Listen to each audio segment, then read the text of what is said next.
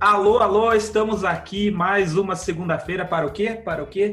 Mais um Sabcast, o podcast do Subiu a Bandeira, meus amigos. Eu sou Leonardo Tavares e já dizia o ditado: o jogo é jogado e o bagrinho é pescado.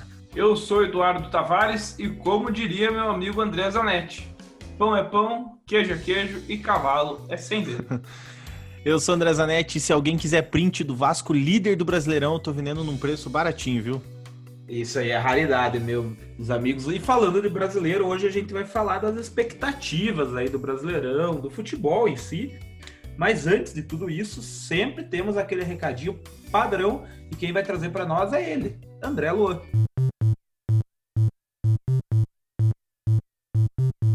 O Sabe Retro de hoje é um oferecimento especial àquela competição que vamos falar hoje. É uma justa homenagem ao participante que não está na gravação de hoje também.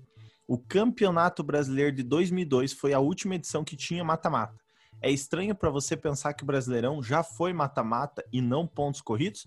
Pois vale a pena você relembrar o Futegold de número 19, Vai lá, youtube.com.br subiu a bandeira. E se você quiser, depois desse episódio, você pode clicar aqui na descrição do, do podcast. Vai ter o link para você acessar esse Futegold. Então, esse é o Sabe Retro de hoje.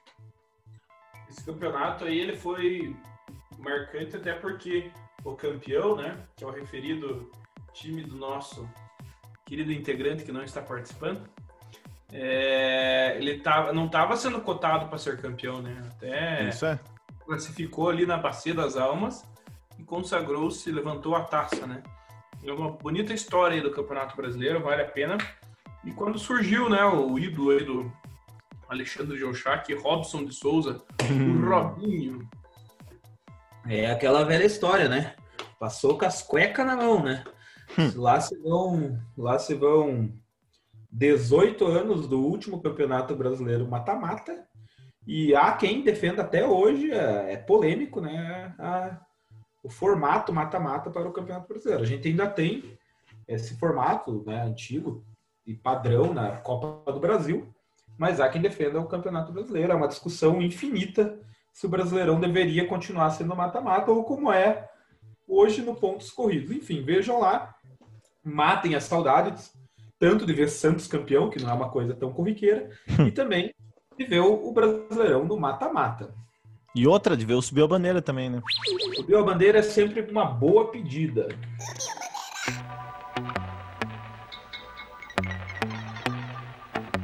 Falando em Campeonato Brasileiro, o Melão já tá rolando, já temos alguns dias aí, tá aquela tabela cheia de asterisco, você vê aqueles cavalinhos lá no Fantástico, lá, os bichos tão envergado, tanto carregar asterisco. Tem time com seis jogos, outro com cinco jogos, enfim. Mas desde que voltou o futebol, o que percebe-se é que ninguém tá jogando aquele futebol assim, bonito, exuberante, de encher os olhos do torcedor, né, meus amigos? Tá aquele futebol. O Brasileirão em si há muitos anos já vem nivelado por baixo. Mas, tecnicamente, aí a, a pandemia, a paralisação para a pandemia afetou o nível técnico aí de muito de, de, muitos, ou da grande maioria dos times. Muitos aí tiveram uma grande mudança. E agora a gente tem aí a expectativa aí do que teremos para frente. No exato momento que a gente grava esse Sabcast, a gente tem o Internacional como líder do Campeonato Brasileiro, com 15 pontos, né? Em seis partidas, 15 pontos somados. A gente vem com o São Paulo ali na cola. Na terceira colocação, a gente tem o Vasco da Gama, surpreendente Vasco da Gama, com Ramon Menezes. E o Fluminense fecha o G4 aí, também surpreendente, com 10 pontos aí. Enfim, todos os times naquela briga. O que, vocês veem aí desse, dessa volta aí? Vocês têm expectativas, meu, grandes expectativas aí para o Campeonato Brasileiro 2020? A explicação que tem se dado aí para o nível do futebol estar baixo para todos os times tem sido a paralisação da pandemia, né? Obviamente que isso afetou, isso é, é, é claro, mas eu acho que já deu tempo de alguns times aí que principalmente os que têm investimentos, que já estão, estavam treinando há mais tempo, de já estarem apresentando um bom futebol. Então, eu acho que daqui uma, duas rodadas, se continuar esse nível de futebol aí, é, não é mais desculpa já a pandemia. O pessoal já tá no ritmo, já tá no jogo, jogando quarta, domingo, quarta, domingo. Tá certo que tem algum jogador que se lesiona, outro porque tava sem ritmo. Mas o, o, o, a bola já tá rolando já tem um bom tempo, que nem você falou aí no início do, do, do Subcast, Leonardo. Mas, assim, expectativa é, é, é aquilo que a gente sempre tem no início dos campeonatos brasileiros, né?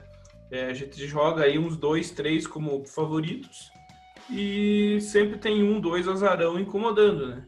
Porém, ainda os favoritos que todo mundo jogava, que era o Flamengo e o Atlético Mineiro, né? Estão ali, vai, não vai, vai, não vai. E o Inter tá aproveitando essa gordurinha, né?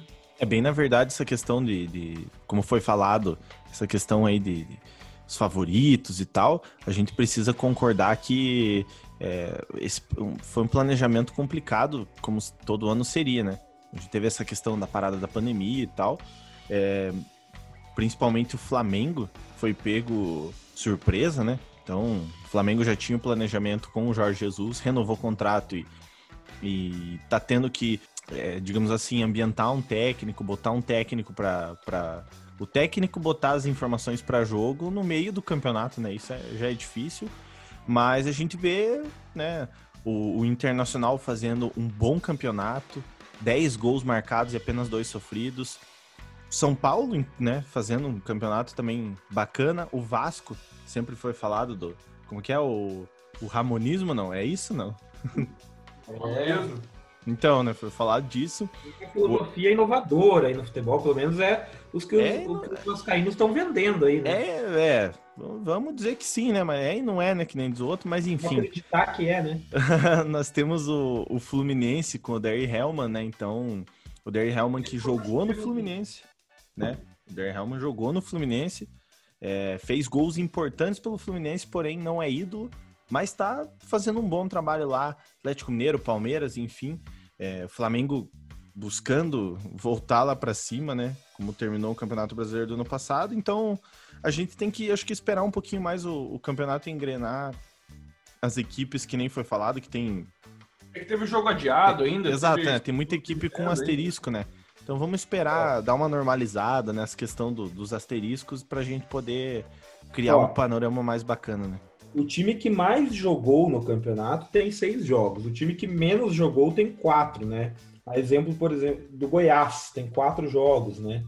É, o, e os que tem mais tem seis. A grande maioria tem seis Quem jogos. tem mais tem seis. Quem tem mais tem seis.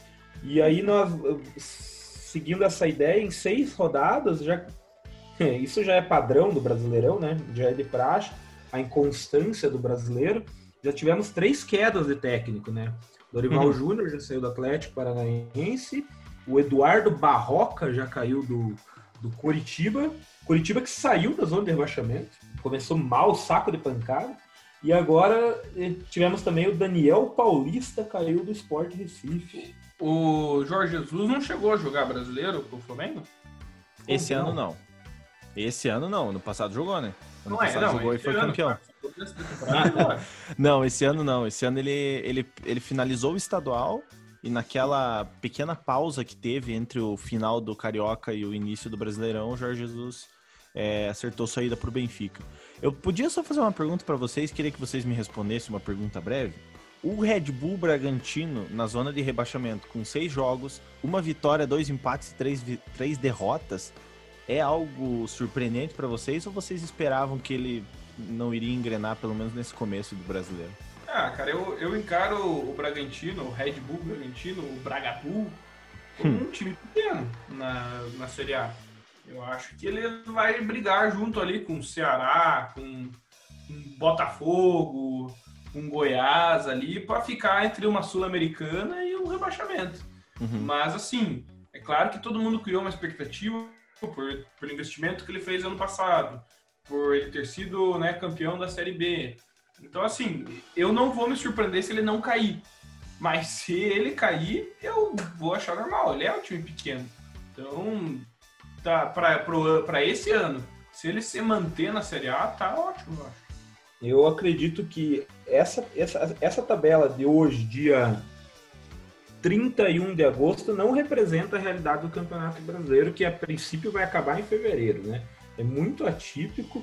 A gente vê times assim que a gente criava expectativa que não estão tão bem ainda, como o próprio caso do Flamengo, tem apenas duas vitórias. O Palmeiras vem jogando mal, tem apenas duas vitórias. O Grêmio. O Grêmio, enfim, times que a gente não criava tanta expectativa tão bem, como por exemplo Fluminense, o próprio Vasco, o próprio São Paulo, que vinha mal do Campeonato Paulista. Então, eu acho que isso não. Hoje a tabela não representa o que, se... o que vamos ver ao final, até porque ainda está tudo muito embolado, até porque é muito atípico. Mas, sim, acho que o Bragantino é um time, como o Eduardo falou, de... a expectativa dele é de meio de tabela para baixo. Mas, com... considerando o nível, não acho que é um time para rebaixamento. Hum. Eu acho que tem ali times piores, tem times que já estão dando, mostrando as garrinhas ali que vão brigar. O Coxa já pode fazer as malas, viu? Como, por hum. exemplo, o Atlético Goianiense, o próprio Sport, tem uns times aí que estão assim, parece que vieram só para, não sei, é tudo é, muito começo, né? Mas e lembrando também que muitos times aí foram prejudicados aí por questão de, de jogadores, né, com contaminados com coronavírus, enfim, isso aí afetou o futebol brasileiro como um todo. Mas, mas assim, é, só para a gente falar, falar mais um pouquinho da, da qualidade que os times têm apresentado ao futebol. Essa semana aí que passou da última rodada, é, que foi a, a quinta rodada, é isso? Sexta. Foi a sexta. Então, o intervalo entre a quinta para a sexta rodada, o Palmeiras, por exemplo, ele teve uma semana de folga. O Flamengo também. E foi Flamengo tipo também. Uma, uma semana de luxo que eles falam, porque hoje tá tendo o jogo, tá tendo. De luxo? Um quarto e domingo, quarto e domingo, sem parar. E o, o, futebol apresentado, por exemplo, pelo Palmeiras contra o Bahia foi pífio, entendeu? Então, ou seja, não soube aproveitar essa uma semana de folga que o time teve só para treinar, para melhorar, dar ritmo, enfim. Aí vai falar que a culpa é do coronavírus? Claro que não foi. Foi mal treinado, foi mal preparado para o jogo. Então, é, esses vacilos, esses times aí que a gente pode, entre aspas, considerar favoritos, não podem deixar acontecer, né? Uma coisa é certa, Eduardo, você comentou essa questão da, da semana de, de, folga, de folga, entre aspas, por Palmeiras isso vai ser muito mais raro de acontecer no decorrer do, do, né, do campeonato e da, até fevereiro, digamos assim, né? Porque a gente vai ter que. O calendário em si vai empilhar competições e. E tipo assim, você tem uma semana para trabalhar, né? Você jogar domingo ou sábado, para você voltar a jogar domingo ou sábado, vai começar a ficar meio, meio difícil. Então é sempre bom. Tentando um bom futebol, né? Exato, você vai ter que aproveitar, né, cara? O que é raro acontecer em um ano desse, com muitos problemas, é a gente dar risada. Mas o Sabcast nunca deixa você na mão. A gente traz o troca de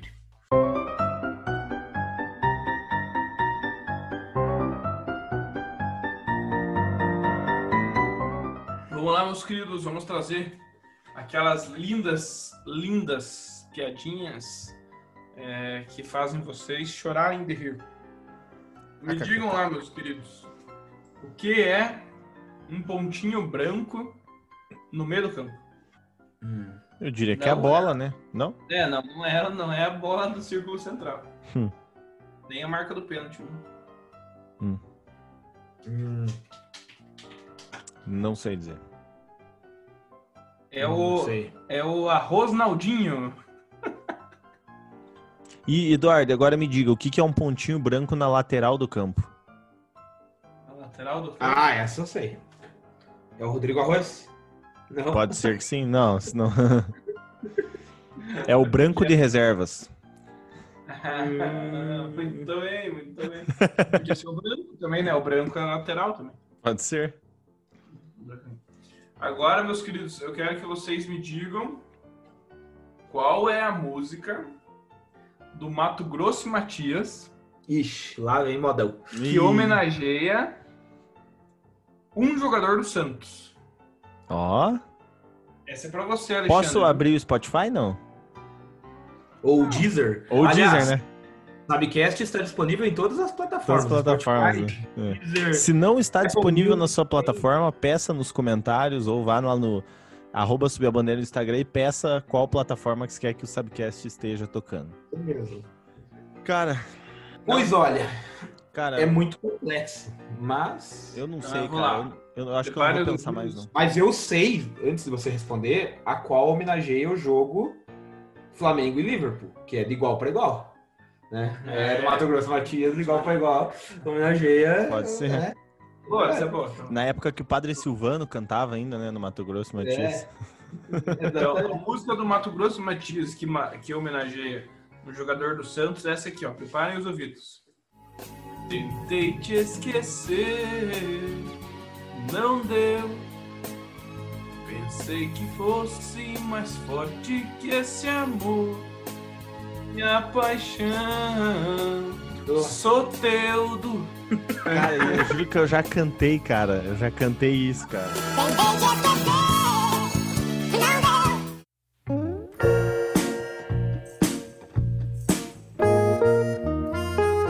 Campeonato por campeonato, a gente falando aí dos que subiram e correm risco de só fazer fa- papel feio na primeira divisão e já voltar para a segunda, vamos falar dela, da segunda divisão. Campeonato bem acirrado. Esse ano está correndo junto com a Série A, a Série B está bem equilibrada. A gente tem o Cuiabá, talvez uma grata surpresa. Temos aqui um time da nossa região, Operário de Ponta Grossa, em segundo lugar. Ponte Preta, que é um time que tem gosta de gosta é o tal do encardido, como dizem, Hum. né?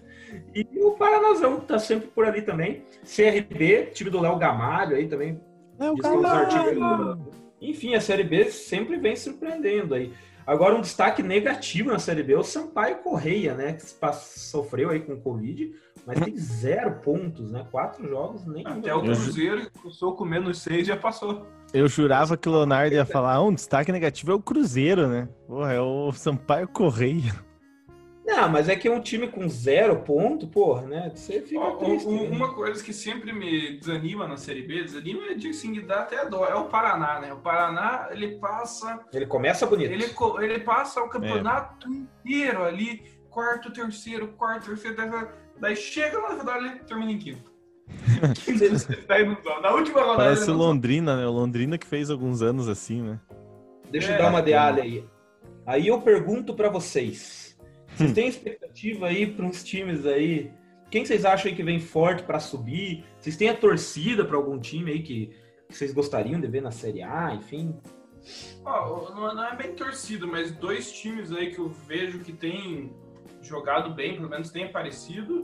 É o CRB, ele tem ganhado, acho que venceu em uns três jogos meses seguidos. Aí o Léo Gamalho tava metendo gol ali é, é, por todo o jogo lá, tá? Enfim. É o que não- artilheiro, cara. Léo Gamalho tem seis gols artilheiro da Série B Mas hoje. eu acho que ele não fez gol agora. Deu no- um carrinho esses dias lá, rasgou. Contra, o- contra o CSA, Rasgou acho que o ele não joelho. fez gol. Contra o CSA ele não fez gol, porque eu acho que ele não fez gol em nenhum clássico esse ano ainda, o Léo Gamalho contra o CSA. E o. Eu acho que o? América Mineiro. Eu acho que é um América Clube Mineiro. de Regatas Brasil. É, o o América Mineiro acho que é um outro time aí que pode incomodar para subir, que também é um time que está sempre subindo e descendo. Então acho que o América Mineiro pode. Cadê o Paraná? Aquilo que eu falei, né? América Mineiro dança funk, né? Sobe e O desce. Cuiabá, eu acho que seria interessante. Seria bacana se um Cuiabá jogasse uma Série A. Arena Pantanal, né? Time É, estádio de primeira É divisão. difícil a gente ter um time dessa região ali com destaque nacional, né? Então, Cuiabá Cê- seria bacana. você pegar a tabela, né, cara, da Série B, se vê muito time, digamos, tradicional, né, cara? Ó, vamos ver aqui, ó. Ponte Preta, Chapecoense, o maior Botafogo do Brasil está na Série B, o Botafogo de São Paulo, Figueirense, Havaí, Cruzeiro, Guarani, enfim. É, Náutico, ou seja, Juventude. são ti- exato, são times assim de, de, de grande expressão. Então, assim, quem acha que o Cruzeiro vai subir fácil, além de começar com seis pontos negativos, né? é, hoje tem quatro pontos. O Cruzeiro não estaria na zona de classificação para a Série A mesmo com seis pontos, né? Então, Aliás, né? Você ainda não viu, eu tava revendo esses dias, meu querido ouvinte do Sabcast. Procure um futebar, saudoso futebar, do mais ou menos de fevereiro, que a gente fala se time grande não cai. Lá Hum. nessa discussão a gente fala se eu e esses dois nobres colegas aqui, André Luan e Eduardo Ferreira Tavares, a gente discute se o grande que cai tem a obrigação de subir, né? E lembrando, em um detalhe que a gente falou lá, assistam esse vídeo, é muito bom e ele está muito atual, inclusive. Eu vi esses dias, ele está muito atual. Falando ali dos times. Mas só deixa eu concluir o raciocínio. O link, viu? Outra coisa só para falar é que o link vai estar tá na descrição desse futebol que o Leonardo falou. Muito, muito bom. É, uma coisa interessante que hoje, de uns anos para cá, a Série B é muito mais disputada. Não é tão mais obrigação subir, não é tão mais simples subir como eram anos atrás. O, me corrijam se eu estiver errado, mas o Cuiabá subiu da terceira, não subiu ano passado? No ano retrasado. Retrasado, né? Então, e o Operário também, né? E se vocês verem, tipo, o próprio Cuiabá quanto o Operário, eu considero, acho que times mais ou menos do mesmo porte, né? E os dois estão liderando. Eu acho que seria muito interessante dois times né, desse, desse porte subissem para a Série A no que vem, para a gente ver o, o, trabalho sendo bem feito, né? Às vezes desse time. Já aconteceu recentemente com Joinville, por exemplo, que subiu e não, não conseguiu ficar. Criciúma. É, Criciúma. Mas o Criciúma, o, o Criciúma ainda é um time que sempre figurou ali, né? Agora, o Operário, se você for ver, não, né, é muito, é mais se não for a região que ninguém fala. O Cuiabá, de uns anos para cá, começou a aparecer. Então, tomara que esses times eles se mantenham, né? Pelo menos numa Série B ali, sempre esse nível ali de Cuiabá... aparição. O Cuiabá não pegou uma Sul-Americana esses tempos aí, não jogou? Não sei te dizer, eu acho que não. Será que não, cara? Pela Copa Verde, assim, tipo, ele ganhar a Copa Verde, ele jogou. É, ele ganhou duas vezes, ó, 2015 e 2019. O vencedor da Copa Verde tem vaga pra Sul-Americana, até onde eu sei. Se eu não estou enganado. É, em relação a isso que o Eduardo falou, eu tenho duas coisas em, da Série B que eu sempre admiro. O meu bairrismo, acho que os times aqui, sempre tem que torcer para os times aqui da região, pelo menos, mas da região sul, para fortalecer o futebol daqui, né? De quem torce para os times daqui. É sempre bom ver os times, pelo menos do Paraná, até mesmo os catarinenses aqui, estarem subindo aí. Com exceção do Figueira, que é um time que eu não gosto. Desculpa os ouvintes torcedores do Figueira, mas é porque eu tenho certo carinho pelo Havaí, e claro, então, outra coisa que eu não escondo é a minha torcida pelo Náutico Clube Capibaribe. É os que eu quero que eu suba aí. Mas acho essa competição muito louca. Não sei se vai ser tão vida fácil para o Cruzeiro. E o Eduardo falou do CRB. O CRB, se você parar para pensar, existe um clássico Brasil e Brasil, né? Clubes de regatas do Brasil contra o Brasil de Pelotas. Brasil contra Brasil. Brasil contra você Brasil. Você vê só. E como você, Leonardinho, você acabou de falar de informação. Acho que nada seria mais justo do que você desse uma informação agora naquele quadro que todo mundo ama. Leonardo Tavares. Ô, oh, palestrinha! Já ouviram falar do clube mais antigo do mundo? Não? Então vou ouvir falar hoje aqui. Sheffield Football Clube ganhou da FIFA a honraria de ser o clube mais antigo da história do futebol fundado em 24 de outubro de 1857. Recebeu da entidade máxima do futebol um prêmio chamado Ordem de Mérito e entrou para o Hall da Fama da FIFA, chamado Football Hall of Fame English, que é entra para a história do futebol como o time mais antigo da história. Esse time existe até hoje, joga por uma divisão muito inferior lá na Inglaterra, a Northern Premier League Division on East, que significa a divisão dos times do norte do noroeste, seria mais ou menos isso. Ele protagonizou, ele protagoniza até hoje um clássico contra o Hallam Football Club, que é o segundo time mais antigo do futebol. Hum. Que também é da cidade de Sheffield, mas é do ano de 1860. Lembrando que o Sheffield Football Club é de 1857. Não confundam com os times que estão nas divisões mais acima e mais conhecidos, são da mesma cidade, mas são mais novos, Sheffield Wednesday e Sheffield United. Contar um pouquinho como que surgiu esse time aí. Na verdade, esse, esse clube ele já existia, e o futebol já existia. O futebol tinha surgido uns 15 anos antes, mas não existiam clubes de futebol. Esse time ele era de cricket.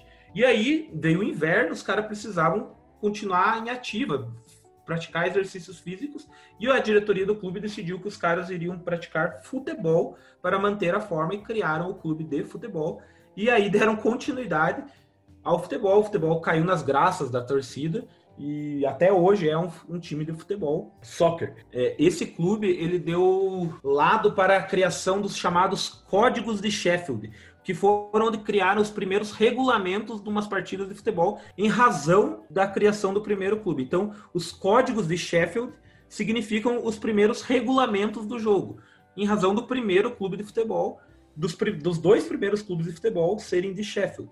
Os apelidos do time são The Club ou The One, porque são os prime o primeiro clube. É isso, meus amigos. É a história do primeiro clube de futebol, Sheffield Football Club. Cara, 162 anos, bicho. Imagine, né, cara? E, tipo, hoje eles estão jogando, né, nas, nas divisão de divisão de divisão na Inglaterra, né? Porque a Inglaterra tem 19.195 divisões, né? Então, a gente. a Inglaterra tem muito clube, né, cara? Mas. Mais de 40 mil. Pois é, então eu acho, eu acho legal, cara, essa questão do, do da gente saber qual é o primeiro clube do mundo. Se você não sabia, é um conhecimento que você pode chegar pro teu amigo hoje e falar, ah, eu sei qual é o primeiro clube do mundo. E tem time hoje, tem time hoje grande no Brasil, vamos dizer assim, até no mundo, né, cara, que não tem 100 anos, né? Os caras estão mais aí um tempinho, os caras já batem 200 anos. PSG tem 50 anos, né? Pois é, PSG tem 50 anos. Então a gente tem aí o, o Sheffield Football Club, 162 anos, que categoria. E do Brasil, eu queria que o Leonardo um dia trouxesse qual que é o clube mais antigo do Brasil. Eu sei, mas eu vou deixar para outro. Deixa, exatamente, deixa para um próximo. Mas Tem que revelar tudo. Eu vou dar uma dica, é do Rio Grande do Sul. Ixi. Mas o... E fez aniversário em julho. É o Grêmio. Ah, não. É, o Sheffield, eu acho interessante, até porque o Leonardo citou ali. Ele é o é o time mais antigo, mas o futebol já existia naquela época, né? E mais o, se você for ver, o segundo time mais antigo surgiu só três anos depois. Ou seja, quer dizer, para você ter uma partida oficial entre dois times, demorou três anos. Porque você poderia. A princípio, jogar... sim, né? Não, você jogava talvez com amadores ou entre eles mesmo. Ah, juntava uma galera lá para jogar. É, até existia muitos times da, das empresas, né? Das, é, as fábricas, das, fábricas, é, né? Exatamente. Das indústrias. Então eles juntavam os times e jogavam. Oh, Mas era, um era amador, né? Não era profissional. Vamos jogar um futebolzinho depois só uma carninha? Será que eles tomaram uma cerveja depois do jogo? É. Mas você vê, o, o terceiro, o segundo time mais antigo do mundo surgiu dois anos depois. Três. É três anos depois. Então, a partir desses times, a gente tem que agradecer, né? Porque a partir desses times, hoje, cada um tem o seu time do coração aí. Porque começou a se disseminar é, times para tudo quanto é lado daí, e torcidas, enfim, e hoje tá no que tá no mundo todo, né? Graças a Deus. Inclusive, uma curiosidade extra. Disseminou mais coronavírus. Os primeiros times, então, os primeiros times surgiram em Sheffield. Foi questão de anos para isso chegar em Londres e, sei lá, surgir muitos clubes em Londres. E aí eles chamavam que isso foi um germe do futebol, porque espalhou muito rápido a ideia de criar clubes de futebol. A Eduardo falou agora do coronavírus, então a ideia de criar clubes foi um germe, uma, foi uma infecção, uma infestação. Uma pandemia. pandemia.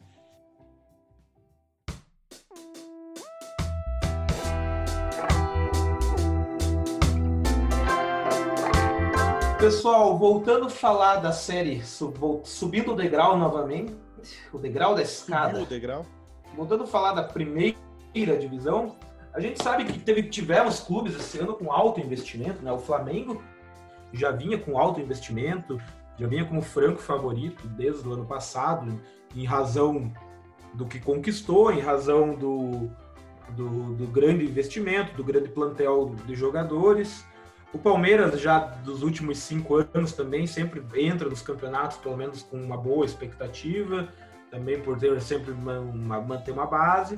O Atlético Mineiro, esse ano, entrou como um dos principais, já porque veio com, com o São Paulo como técnico.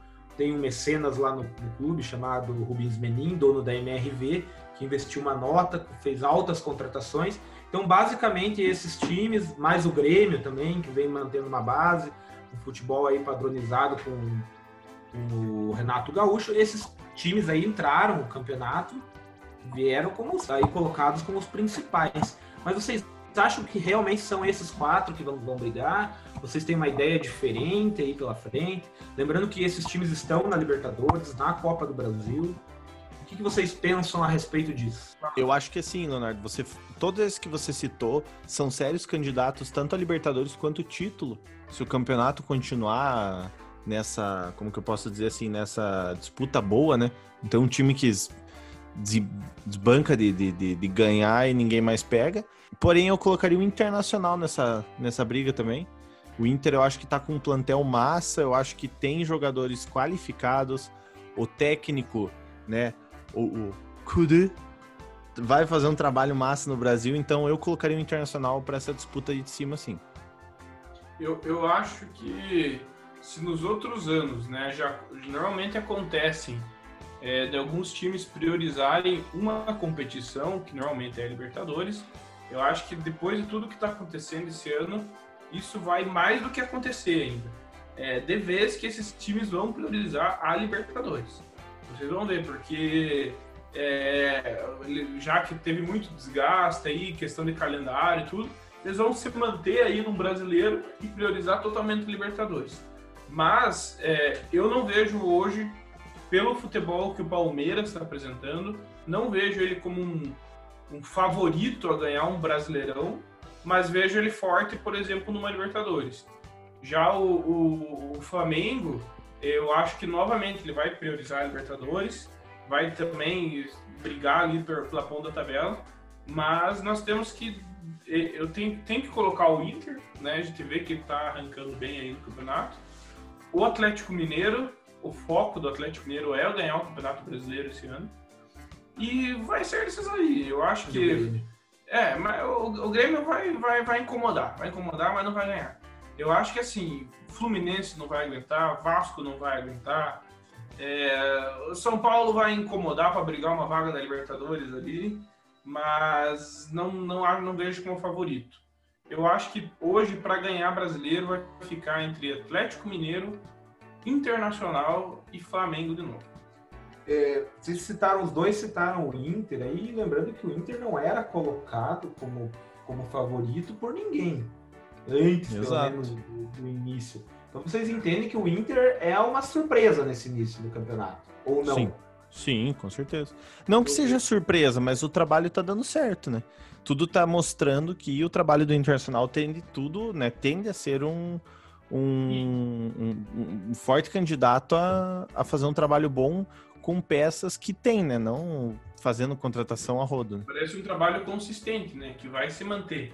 Né? A gente não vê que ele não, que ele não tá lá em cima por, por uma sorte, entendeu? Ele tá jogando bem. Então, é, é uma, dá para apostar uma ficha aí no Inter que ele vai manter esse trabalho até o final do, do campeonato, né? É, é, é, sempre bom lembrar, é, uma, é óbvio que para ganhar brasileiro o, a, o, a, o segredo é a regularidade, né?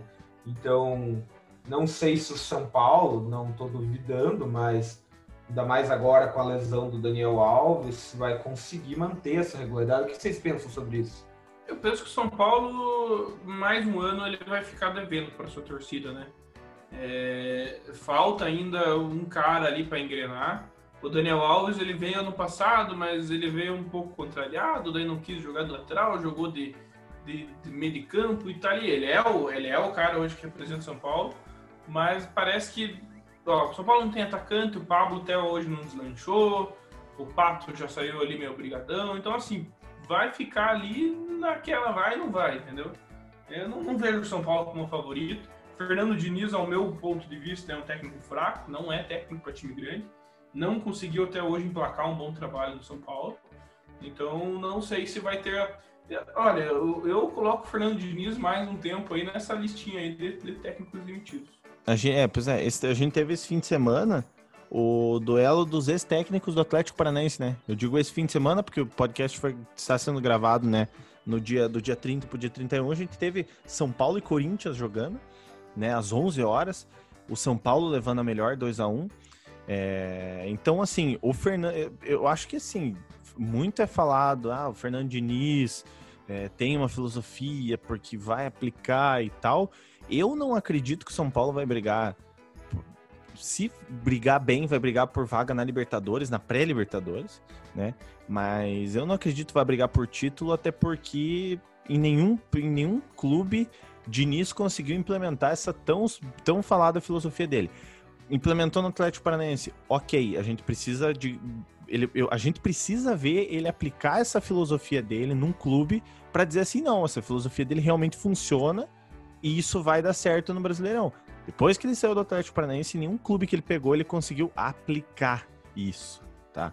Não tô dizendo que ele é ruim. Ele pegou Fluminense, agora ele tá com São Paulo, ou seja, ele não tá pegando, não tá, exatamente, não tá pegando o clube sem por mais que é um, o Atlético é um time que tem estrutura, por mais que seja um time que talvez não tenha um elenco, mas tem estrutura. Exato, ele não tá pegando o é, Atlético Goianiense, por exemplo tá ligado? Você citou, André, o, o, Corinthians aí. A gente vê times, assim, times de camisa, de grandes torcidas, mas que, que a gente vê que estão nesse. Como você vê que o Flamengo, o Palmeiras não tem bom, bom início do campeonato, o próprio Grêmio não tem um bom início do campeonato, mas a gente tem uma, uma, uma expectativa de melhora desses times em razão do, que, do elenco deles.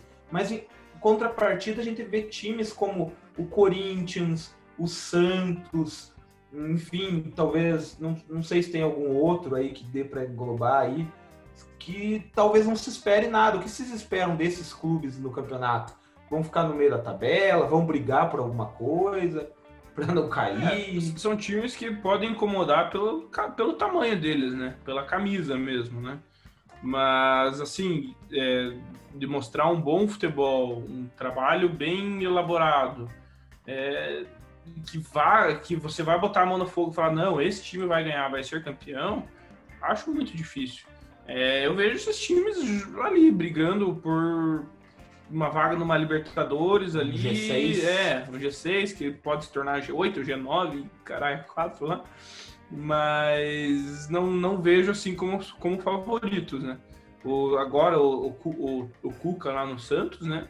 Vamos, vamos ver que, que, papel que ele vai desempenhar lá, se vai ter um bom trabalho. Mas também são jogadores que são times que tem um ou dois jogadores ali que eles botam a esperança, né? O Santos é o Pato Sanches e o Soteudo. Não tem outros. O Corinthians é o Jô e o Cássio, que segura a barra dos caras ali faz anos. Não tem outro jogador de referência no Corinthians. Então, assim, é, eles dependem muito desses jogadores. Se esses jogadores não executam o papel deles, nada acontece. Na verdade, essa questão que foi falado, por exemplo, vamos pegar até como base o Santos, né? É... Objetivo Santos, Corinthians, né? Todos esses que a gente não falou nada, a gente precisa concordar que o principal objetivo deles é brigar por vaga na Libertadores, né? É beliscar aquela vaguinha para tirar alguém ali. Uma pré-Libertadores, né, no caso, se virar G6, 7, 8, 9, 10, 15, 16, é, aí 17, você pode né? incluir, Aí a gente pode incluir um Botafogo, um Fluminense, Vasco, Vasco, o próprio Palmeiras. O futebol o Palmeiras está jogando, tem que incluir aí também. Tem time, mas o futebol está jogando, inclui aí também. Segue, André, para não cortar. Não, então, eu acho que isso dali é aquele negócio. Vamos supor o Corinthians, tá? O Thiago Nunes está fazendo um bom trabalho ali e tal, não sei o quê. Fechou o ano, pegou só Sul-Americana. Cara, possivelmente, né, vai ser cobrado, senão vai cair, entendeu? Ou vai ser muito cobrado ou vai cair. Por quê? Porque o, o entende-se que por conta da camisa, por conta do nome, o Corinthians precisa pegar uma Libertadores. Ah, mas não é bem assim. Depende. Então eu acho que a gente tem que esperar para ver esses times que, que podem complicar, digamos assim, se eles vão realmente almejar buscar uma Libertadores mesmo ou se eles vão ficar ali brigando no meio da tabela, ficar tirando é, ponto de quem tá brigando por título. Eu acho que tudo vai depender depois que os times, principalmente os que já estão na Libertadores, é, qual vai ser o desempenho desses times da Libertadores na Libertadores, entendeu? Porque se eles tiverem que virar o foco deles, a chavinha, para voltar para o Brasileirão, eles vão ter que correr atrás, né? Então, se vê que esses times que estão na Libertadores priorizarem a Libertadores e derem mole ali no, no Brasileiro, esses times que estão só no Brasileiro tem que aproveitar, entendeu? Mas não é o que parece, pelo futebol que estão mostrando. Amigos, para encerrar essa edição espetacular aí na Espetaculosa. dos nossos padrinhos, um abraço para os nossos queridos padrinhos. E se você não é padrinho, aqui no link aqui, ó, nosso amigo André vai deixar aqui, nosso GeoChac vai deixar aqui embaixo o link Seja Padrinho, contribua com o projeto do Subiu a Bandeira, com o projeto desse canal maravilhoso de futebol, o melhor que existe. Vamos lá. Vou perguntar duas coisas para André Luazanetti e para Eduardo Ferreira Tavares para encerrar. Vocês acham que tem algum time grande, que vocês considerem grande, que pode cair em 2020? Cair mesmo. Que vocês assim, ó, esse time acho que vai pro sebo mesmo. E a outra pergunta, tem algum time que vocês consideram pequeno? Vocês consideram pequeno? Que vai surpreender, que vai chegar, que vai incomodar, que vai chegar no G4, ou até mesmo que vai ser campeão, ou que vai vai vai chegar na frente de muito grande aí. Antes de responder, eu queria dar os parabéns ao Gama, que foi bicampeão candango, e ao Atlético Mineiro, que foi campeão mineiro. Candango? É, Ah, o Grêmio ganhou o Gaúcho. mas o Grêmio, né? Time grande Não que se mexe. vai cair, eu acho difícil. Eu acho que não vai ter. Porque tem muito time pequeno ali brigando para a vaga e para mim já tem alguns ali que já que já se Já tão já condenados. estão condenados, isso aí, já estão com a perna no pescoço. Agora, time pequeno que vai incomodar, opa, pra, vai ser polêmica, mas ao meu ver, o Atlético Paranaense. Que começou bem, ganhou duas e perdeu quatro. Isso aí. Olha, eu, eu, vou falar, eu vou falar uma coisa pra vocês. Eu acho que o Red Bull Bragantino não vai cair, que seria um dos candidatos a. né? Não candidato, mas eh, geralmente esses, esses, esses times assim sobem, a gente espera, a expectativa é que eles caem. E eu acho que chegou a hora do Botafogo e dar uma passeadinha na Série B. Então, não que seja De grande, né? Mas é meio Mesmo tradicional. com Calu e Honda, É, eu acho que sim, pô.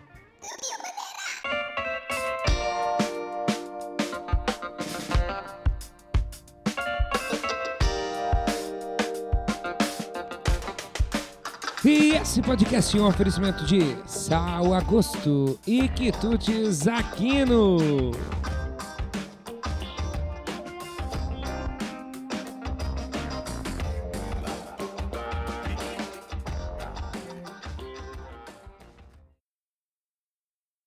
Massa é pro Ali. Ali, meu gordinho, do bigodinho.